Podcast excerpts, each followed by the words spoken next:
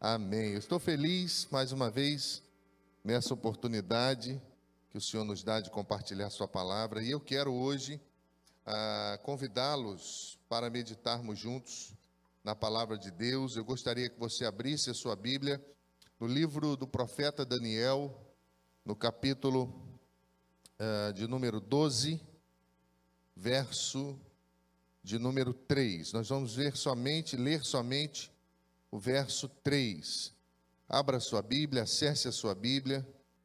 Os que forem sábios, pois, resplandecerão como o fulgor do firmamento, e os que a muitos conduzirem à justiça, como as estrelas, sempre e eternamente. Os que forem sábios, resplandecerão com o fulgor do firmamento, e os que a muitos conduzirem à justiça, como as estrelas, sempre e eternamente. Quero falar-lhes nessa noite sobre vencer a crise para brilharmos em tempos difíceis. Nós estamos, meus irmãos, passando por um período de muitas oportunidades, momento ímpar na nossa história e que possivelmente uh, não viveremos mais com essa intensidade que a humanidade vem enfrentando. Só que o autor, quando nós vamos olhar Daniel falando sobre o fim das coisas, ele vai falando sobre algumas questões que devem estar no seu devido lugar para que a crise seja vencida mas também para que nós não venhamos a perder a nossa condição de arautos do Senhor, que brilham em meio às tempestades, que iluminam as trevas desse mundo. Ele vai falar de um tempo de crise, colocando a sabedoria de Deus e o testemunho cristão como características imprescindíveis para se vencer esse tempo e também vencer as adversidades do tempo vindouro. É muito interessante quando você vai ler o capítulo 11 de Daniel e o capítulo 12, você vai ver que eles se entrelaçam. Porque o capítulo 12 é a continuação de questões que estavam sendo reveladas a Daniel. Deus continua falando, Deus continua mostrando, Deus continua fazendo. E o autor ele começa a apresentar de forma positiva a certeza, meus irmãos, de que a ajuda do céu ela viria primeiro do que o tempo de angústia.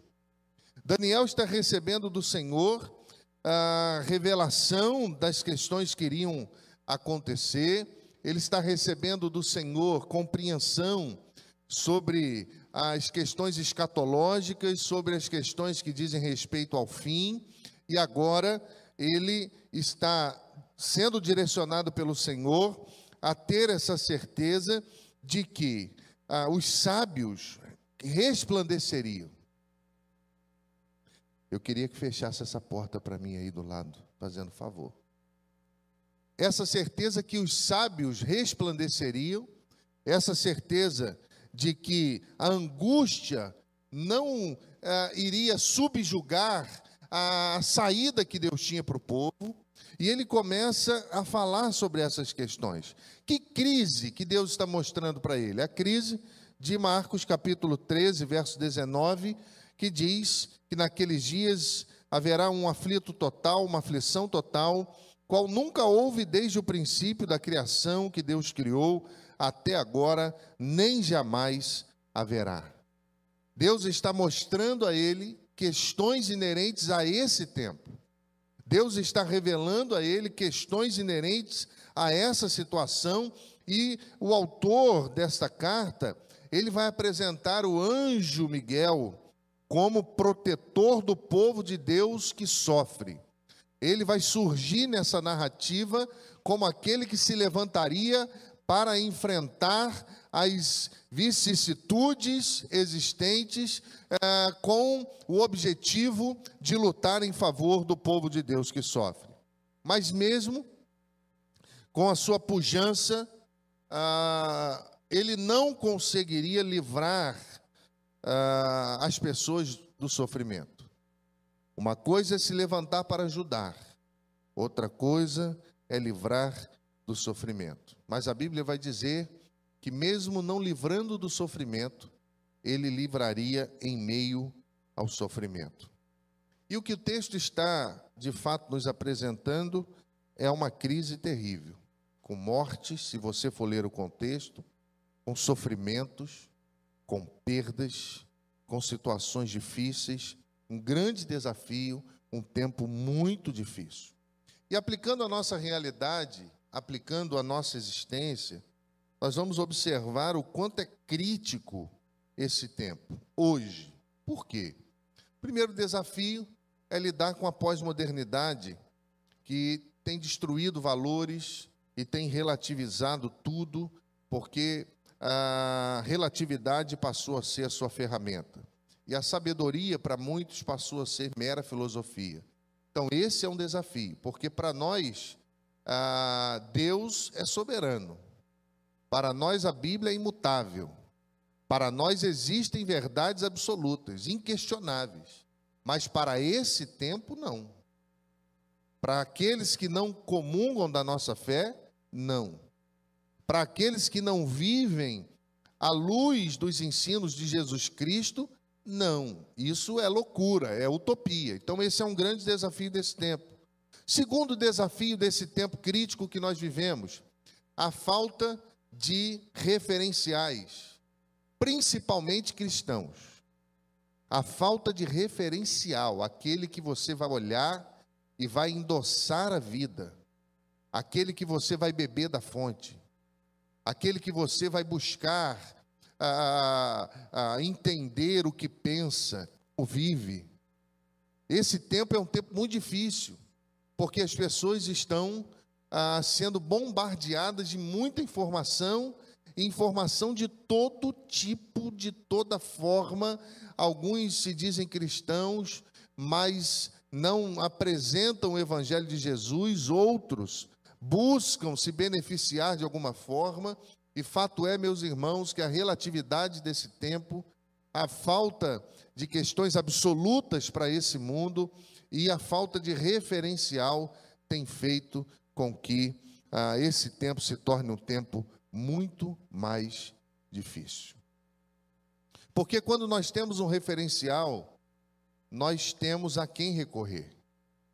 Quando nós temos um referencial, um jovem casal, recém-casado, que não sabe nada de casamento, que estão aprendendo a conviver juntos, estão aprendendo a dormir na mesma cama, estão aprendendo a comer a comida um do outro, estão aprendendo tantas coisas, e a crise vem, porque agora tem que assumir responsabilidades. Se não tiver um referencial, alguém que aconselhe, alguém que mostre, alguém a quem ela possa buscar a, a, a orientação, que ele possa buscar, eles vão tropeçar, eles vão perder tempo, eles vão aumentar a crise. O jovem que não tem um referencial, seja na igreja, fora da igreja, e eu não quero entrar aqui nem no referencial do homem, do pai e no referencial da mãe, porque isso é um assunto que nos levaria a noite toda falando das nossas responsabilidades e como a falta de referencial, de posicionamento na, naquilo que Deus criou o homem e a mulher para ser, tem destruído a sociedade. Mas fato é que Daniel está ouvindo que, em meio a essa confusão toda, eles iriam resplandecer iriam brilhar, iriam ah, brilhar como estrelas. Como que pode, na escuridão, naquilo que oprime, surgir uma luz que clareia? A Bíblia vai falar o tempo todo sobre a necessidade de brilharmos. A vereda do justo é como a luz da aurora que vai brilhando mais e mais. Ela não brilha e para de brilhar. Ela brilha mais e mais, até ser dia perfeito, até nos encontrarmos com o Senhor. A Bíblia vai falar muito, meus irmãos, da ação da luz, dessa questão que diz respeito à nossa vida. Salmos 18, 28. Tu, Senhor, mantém acesa a minha lâmpada, o meu Deus transforma em luz as minhas trevas. 2 Coríntios capítulo 4, versículo 6. Pois Deus que disse: Das trevas resplandeça a luz, e Ele mesmo brilhou em nossos corações, para a iluminação do conhecimento da glória de Deus na face de Jesus Cristo. Evangelho de João, capítulo 8, versículo 12, falando novamente ao povo, Jesus disse: Eu sou a luz do mundo, e quem me segue nunca andará em trevas, mas terá a luz da vida. A Bíblia fala em Provérbios 4:1, texto que eu citei, que a vereda do justo é como a luz da aurora, que vai brilhando mais e mais até ser dia perfeito. O caminho do justo, meu irmão, brilha através da sabedoria de Deus e do testemunho cristão. É isso que Daniel está recebendo de Deus. Deus não está revelando a ele porque ele era uma pessoa boazinha e porque Deus não tinha o que fazer. Não, Deus está mostrando a ele que a vida cristã, o caminho para vencer a treva, o caminho para resistir a esse tempo sombrio, está na sabedoria que Deus dá e está na maneira que nós nos comportamos, a maneira que nós vivemos. O problema se dá quando a luz é impedida de brilhar pelas trevas espessas. Lembra de é, Êxodo, na praga ali, quando no Egito houve três dias de, de trevas espessas na residência dos egípcios, que eles não podiam caminhar nem apalpando, porque eles não conseguiam ver nada, mas na tenda dos filhos de Deus havia o quê? Havia luz. Isso é um relato claro de como é a vida cristã e como Deus ele faz com que os nossos olhos se abram diante da escuridão. João capítulo 1, versículo 5, e esse texto é um texto áureo da Bíblia, e vai dizer que a luz resplandece nas trevas, e as trevas, elas não podem resisti-la. Em outras versões vai, vai dizer, não podem compreendê-la, porque a luz dissipa a treva. A luz dissipa a dúvida, a luz dissipa um coração amargurado, a luz faz com que nós venhamos a enxergar as coisas de Deus. Ora, se as trevas não conseguem resistir à luz de Deus, você já parou para pensar por que tanta dificuldade que nós temos para caminhar? Eu poderia citar o salmista, Salmo 119: Lâmpada para os meus pés é a tua palavra e luz para o meu caminho. Se Deus é luz, se Ele brilha, se Ele esclarece um coração em trevas, se Ele ilumina a nossa vida, nossa, o nosso entendimento, se Ele nos ajuda nessa caminhada e se a luz é mais forte do que as trevas, porque as trevas não podem resistir à luz, porque tanta dificuldade.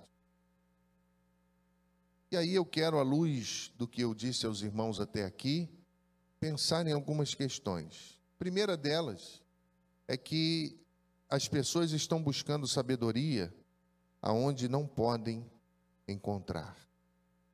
A Bíblia diz no verso 3 que os sábios, eles resplandecerão.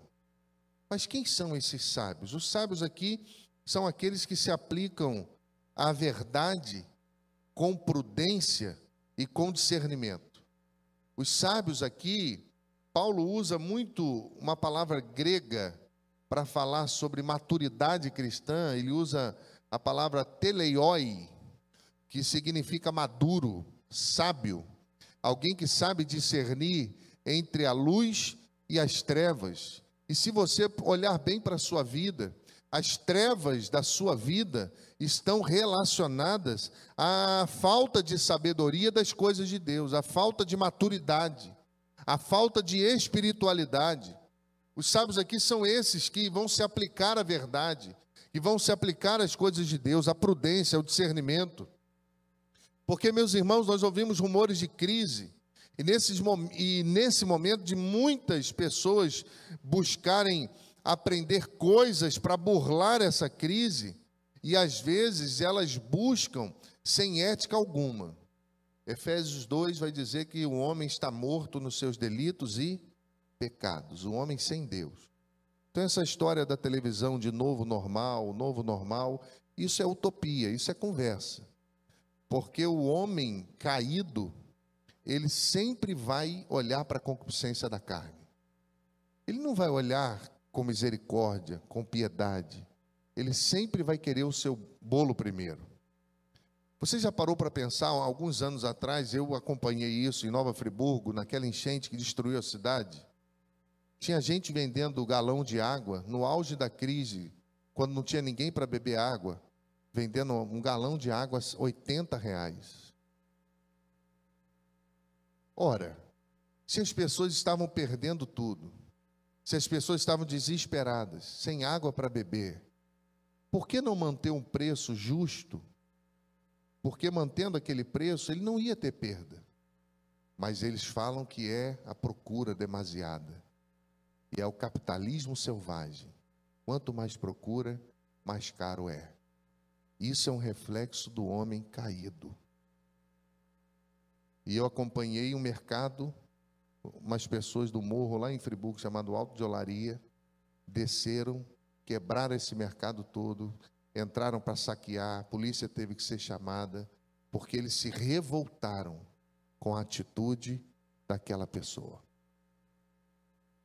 E muitas vezes, meus irmãos, quando nós buscamos sabedoria onde não podemos encontrar, o que nós vemos é falta de ética, é falta de amor.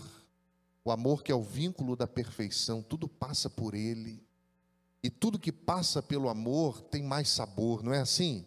Tudo que passa pelo amor é melhor, o trabalho, a comunhão familiar, a vida em comunidade cristã, tudo isso. Tiago, no capítulo 1, versículo 5 ao versículo 6, ele vai dizer: Se alguém de vocês tem falta de sabedoria, peça a Deus que a todos dá livremente, de boa vontade, e ele vai conceder. Peça, porém, com fé, sem duvidar, porque aquele que duvida é semelhante à onda do mar, levada e agitada pelo vento. Conhecimento não é sabedoria. Eu conheço PHDs que são muito sábios, mas eu também conheço PHDs que só têm conhecimento. Sabedoria é coisa de Deus. Eu conheço gente que não tem estudo, que não é sábio. Mas eu conheço gente que não tem estudo, que é mais sábio do que um doutor. Nós estamos vivendo em um tempo em que nós precisamos brilhar. E a crise precisa ser vencida através desse brilho de Deus nas nossas vidas. Por isso que a, na crise nós precisamos olhar para fora. Na crise nós precisamos olhar para Deus. É a ideia de resplandecerão, é uma ideia de pessoas que se aplicam para passar verdades a outros a fim de fortalecê-los no sofrimento. Ah, eu vou resplandecer. Você só resplandece se você tiver ação direta na vida de alguém que está sofrendo. Você só, a igreja só floresce se ela tem ação direta na vida das pessoas que sofrem. A família só floresce se ela tem ação direta na vida de alguém. Os sábios são aqueles que conseguem amadurecer, e os que resplandecem são aqueles que se dedicam a cuidar de alguém que está sofrendo. É isso que o texto está falando. E a minha pergunta é: Quantas pessoas você conhece que estão sofrendo nesse exato momento, mais do que você? Porque você pode estar passando aperto, como todo mundo, você pode estar vivendo uma situação delicada, financeira, até mesmo emocional, porque o ano passado foi um ano de altos e baixos muito terríveis. Mas você conhece alguém que está sofrendo? Quantas pessoas você conhece que estão sendo cuidadas? estão recebendo uma ligação de alguém dizendo que elas são importantes, que se preocupam com elas. Qual é o nível da sua aplicação na vida dessa pessoa para que ela seja ah, cuidada e ela também venha resplandecer para a glória do Senhor? O salmista vai afirmar no Salmo 111, verso 10, que o temor do Senhor é o princípio da sabedoria e todos os que cumprem os seus preceitos revelarão bom senso, e ele será louvado para sempre. Se esse é, tempo, falando de sabedoria, está faltando sabedoria, a Bíblia vai dizer que isso pode estar ligado à falta de temor, porque quando não há temor, não há misericórdia. E isso acontece porque as pessoas estão buscando saída aonde não tem.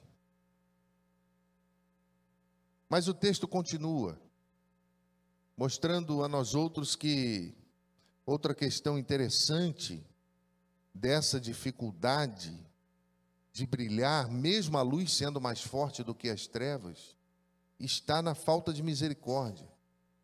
O versículo 3, a parte B, e os que a muitos ensinam a justiça refulgirão como as estrelas. Brilharão como as estrelas. A raiz hebraica aqui para ensinar a justiça também significa proteger. Olha que interessante, ele, ele diz que o sábio resplandece e aqueles que conduzem a justiça, aqueles que ensinam a justiça, protegem. Isso é muito legal. Quando nós estamos na classe de novos membros e nós estamos ali vendo o beabá da vida cristã, quem é Deus, quem é Jesus, o que significa dons e talentos, como que a igreja se move, quem é o pastor, quem são os diáconos, o que é ceia, o que é batismo, o que, que a Bíblia fala sobre isso, e nós vamos vendo a coisa tão simples sendo aplicada, mostrada, e a palavra lavando as pessoas, a palavra trazendo conhecimento às pessoas. A questão toda, meus irmãos, é quantos estão ao nosso redor sendo bombardeados de todos os lados e o que nós temos feito? Será que você tem tido condição de abrir a Bíblia, de discipular alguém, de amar alguém com o amor de Jesus? Ou a sua crise é tão intensa que você está cego para aquele que está do seu lado? Ou a sua crise é tão intensa que você enfiou a cabeça no buraco e você não consegue enxergar mais nada? A Bíblia diz que Pedro e João, eles foram ao templo orar, encontraram um homem coxo de nascença pedindo esmolas, e o que, que a Bíblia diz que eles fizeram? Atos capítulo 3, versículo 6. Pedro, porém, disse: Eu não tenho ouro nem prata, mas o que eu tenho te dou. Em nome de Jesus Cristo Nazareno, levanta e anda. Aquele homem, ele precisava de algo que mudaria sua vida. Ele precisava de mais do que uma moedinha, porque nós temos o verdadeiro tesouro que é Cristo. E ainda, meus irmãos, para fugir de nossas responsabilidades, nós teimamos em ficar é, entregando moedinhas. Nós achamos que entregando moedinhas, distribuindo moedinhas, nós estamos fazendo aquilo que agrada a Deus e não estamos. A missão da igreja é mais do que um assistencialismo. A missão da igreja é fazer a luz de Jesus brilhar nos corações que estão em trevas.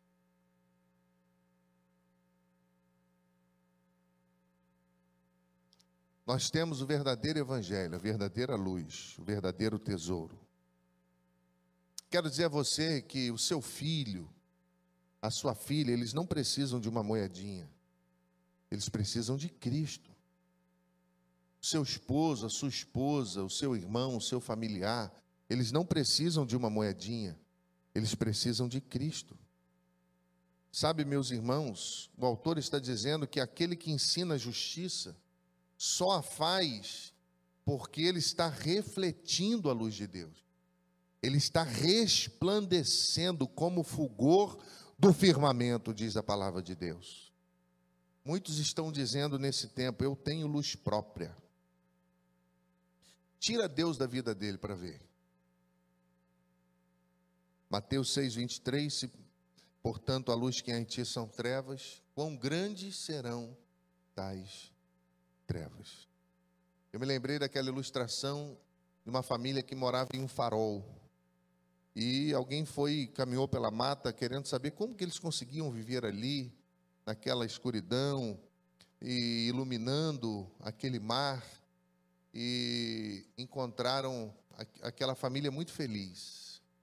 E eles estavam limpando o vidro por onde a luz passava.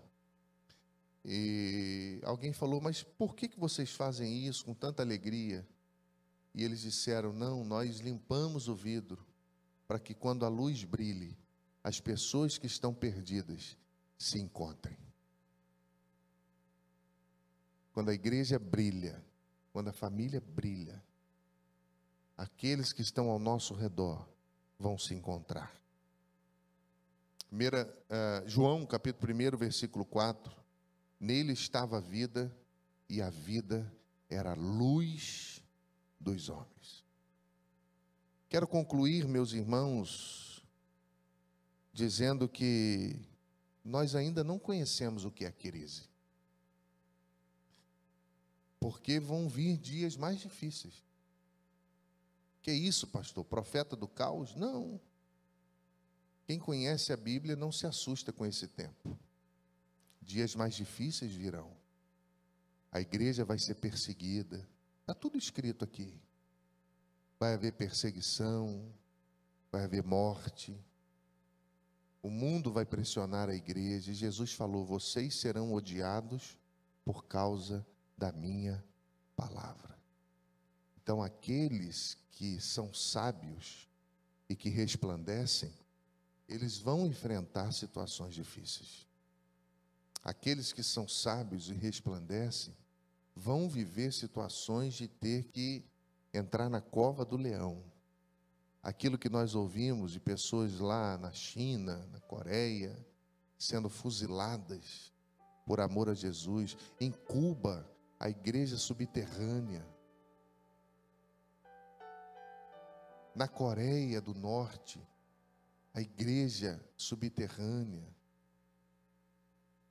Pessoas que não podem declarar a sua fé por Jesus, porque senão são mortas. Pastores no Oriente Médio que são espancados. A esposa estuprada. Os filhos espancados quando vão para a escola por amor a Jesus. E eu quero trazer aqui na igreja um pastor que faz parte de uma missão evangélica, missionária do mundo todo, que ele contou uma história de um muçulmano que se converteu. E ele apanhava todo dia, porque ele entregou a vida para Jesus. Eles estupravam a esposa dele. Os filhos, quando iam para a escola, eram apedrejados todo dia para que eles pudessem negar a Jesus. Agora, há pouco tempo. E aí a situação foi ficando mais crítica. Esse missionário do Brasil, chefe dessa missão, ligou para ele e falou: Estou indo para aí, eu vou te tirar daí. E quando ele chegou lá, se encontrou com ele, esse pastor, ex-muçulmano, com o olho inchado, com a cara toda machucada. E conversando com ele, ele disse: Olha, eu vou tirar você daqui agora. Você vai embora. Seus filhos vão embora. Vocês não podem ficar aqui. E aquele pastor ex-muçulmano olhou para ele e disse: Não, pastor, não se preocupe. Mas eles vão te matar, rapaz.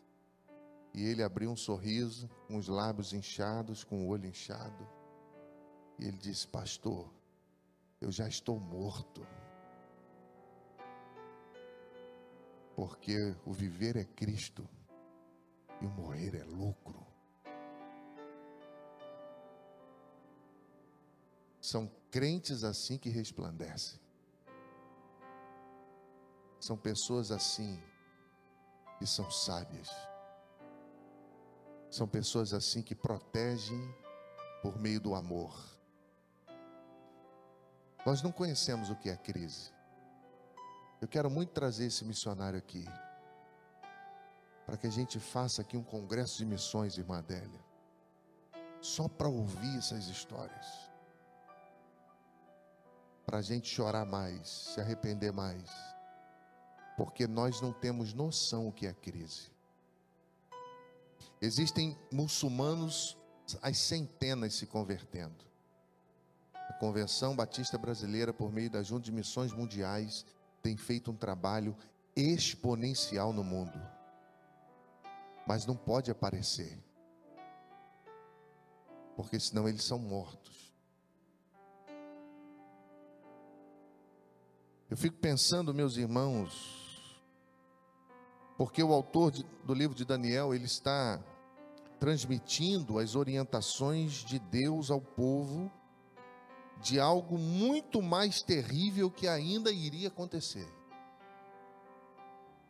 Ele está abrindo o coração do povo para o que viria adiante. Entretanto, ele apresenta uma sentença de esperança. Olha o verso 13 do capítulo 12 aí na sua Bíblia. Tu, porém, segue o teu caminho até o fim, pois descansarás.